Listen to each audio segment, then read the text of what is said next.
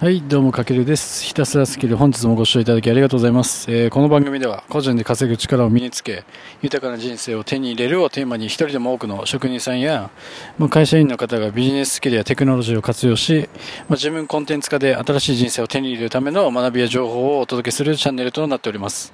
というわけで今回は、えっ、ー、と、YouTube 初心者さん必見、動画に4つの仕掛けを盛り込む、まあ、チャンネル登録者をあの増やす簡単で効果的なテクニックとコツというテーマで、えー、お届けしていきます。まあ、ちなみにね、えー、と僕は現在、えー、と美容師歴16年目の現役で美容師をしながら、まあ、副業ビジネスとして、まあ、サイトやブログを運営して、まあ、月約7桁ほどの収入を個人で、えー、と一応稼いでます。で、まあ、さらには年間約288冊のあのビジネス書を読んだり、まあ、学びに投資をしているビジネス好きな、えー、と人間でもあります。僕がね、えっとね、一応超後発ではありますが、2020年の、いつだろう、2月かな？からビジネス系とビジネス書評系のこの2つの YouTube チャンネルを作成して、まあ今コツコツと、まあ、動画を現在進行形で配信してってます。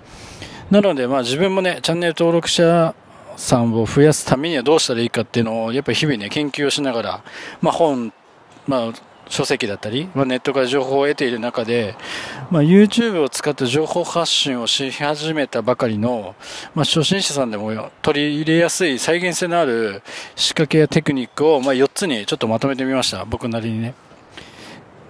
で、僕もまだまだね、ちょっと初心者ではあるんですけれども、ああなたとこう一緒に勉強していくという意味で、えっと、今回はお伝えするテクニックを学んでいただけたらと思います。で、えっと、この4つの仕掛けを知ることで、まあ、あなたの YouTube チャンネルが、まあ、今よりもクオリティの高い映像となり、まあ、さらにこの4つの仕掛けにはね、あの心理的な効果もあの含まれてるんですよ。なので、まあ、再現性にも、えっと、優れているので、まあ、誰であってもこう効果がえーと、見込める内容となっております。なので、まあ、今回の、ね、テクニックを少しでもこう動画に取り込むことによって、まあ、訪れてくれた初心者さんが足を止めてくれるようになるんじゃないかなって感じてます。うん、で動画作成ってね、結構マジで大変ですよね。うん、むちゃくちゃこう労力と時間を投資しても、まあ、なんだろうバズらない限りっていうのはやっぱほぼ無風で最初の頃は、うん、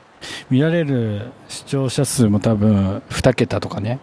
言っても。まあでもそこでやっぱね、適当な動画にするのじゃなくて、まあ、やっぱり質の高い動画をこうコツコツと積み重ねていくことがやっぱとても大切で、で、近い未来にそれがね、自分の人生を豊かにしてくれる、まあ資産と考えて、まあちょっと頑張っていきましょうよ。うん。ま、そこで、まあ、今回ね、この4つのテクニックが、まあ、あなたのこのチャンネルの、まあ、スパイス的な要素になれば、まあ、僕も嬉しいですので、ちょっと共有していきたいなと思ってます。というわけで、えっと、まず結論から伝えると、まあ、YouTube のチャンネル登録者を増やすために効果的な4つの仕掛けとして、まず1番目、えー、集中力の限界は90秒。2番目にキーワードで視聴者の心をつかむ。で、3番目にメリデメではなくデリメリで話す。4番目に視聴者にしてもらいたいことを伝える。えっと、この4つになりますね。で、この4つはね、動画作成やこう編集の際にあなたがね、えっ、と、意識をすることで、まあ、動画コンテンツのクオリティがやっぱ劇的にアップして、まあ、視聴される回数が増えると同時にやっぱファンも増えていって、まあ、あなたのビジネスが大きくなっていくきっかけの足がかりにもなる4つの仕掛けだと思うので、ぜひ、えー、のー、ちょっと覚えて書いていただけたらと思います。で、ちょっと一つずつね、深掘りして解説をちょっと続けていくんですけども、まず1番目の、えっと、集中力の限界は90秒で、まあ、これはねなぜかというとあの人間のこれはもうもう人間のそもそもの心理的な部分なんですけれども人間の集中力の限界はあの90秒と,、えー、と言われておりますだから、えー、とこの90秒っていうキーワードというか単位を一つのこう単位として、えー、ととりあえずまとめるっていうのはすごく大事でこれはあのテレビの世界も同じで、まあ、これね、言われないと多分わかんないんですけど、よく見てみると、テレビっていうのも90秒ごとのこの小さなコンテンツの積み重なりで、まあ、できてるんですよね。だからまあ、あと、つまり、YouTube で何か伝えたいことを発信していく時の構成として、まあ、気象転結でね、構成を考えた時に、最初の90秒で気象転結の気を、で、次の90秒で気象転結の章っていう形で、気象転結でも90秒ずつ区切っていくっていうやり方を意識すると、あの、抑揚がつくんですよね。なので、まあちょっと視聴者さんが飽きづらくなるっていうのが一つ。えっと、大事かなと。で、一番良くないのはやっぱね、だらだら緩急なく流れていくことがダメな原因なので、やっぱリズムは大事かなと。うん。で、YouTube だったら、まあ、積極的にこのジャンプカットっていう技法、というか編集技法を駆使するのがすごいいいかなと。まあ、有名どころで言えばビジネス系だとあの、メンタリスト DAIGO さんだったり、あとはまこなり社長の YouTube 動画などを見てみると、すごい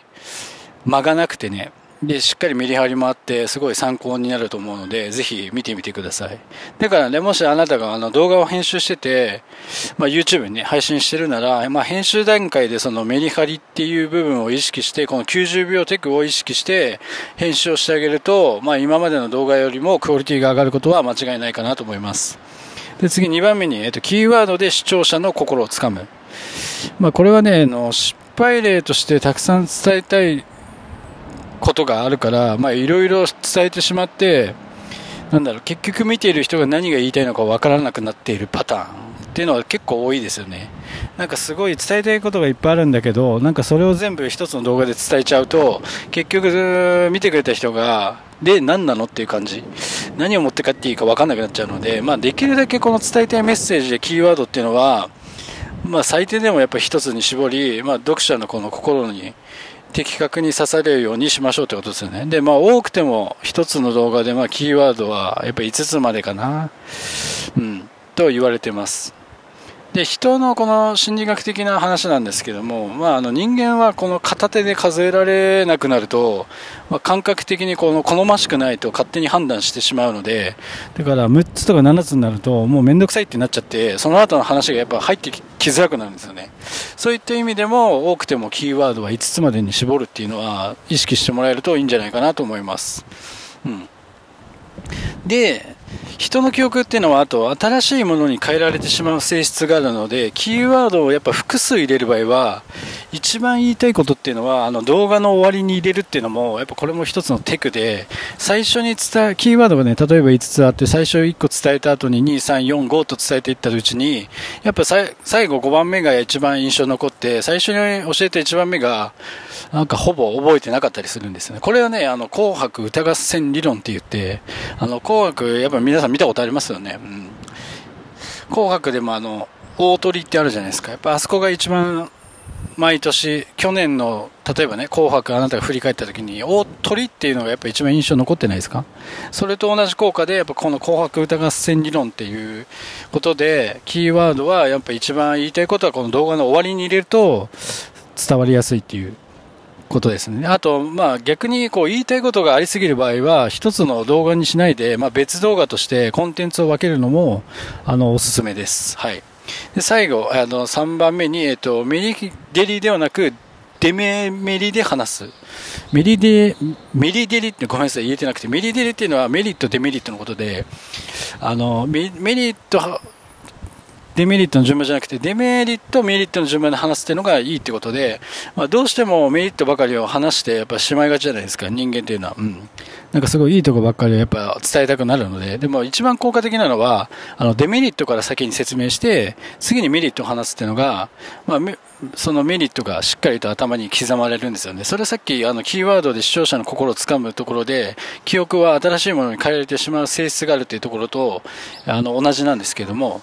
そう先にデメリットを伝えてメリットを伝えた方が頭にしっかり刻まれるのであのおすすめです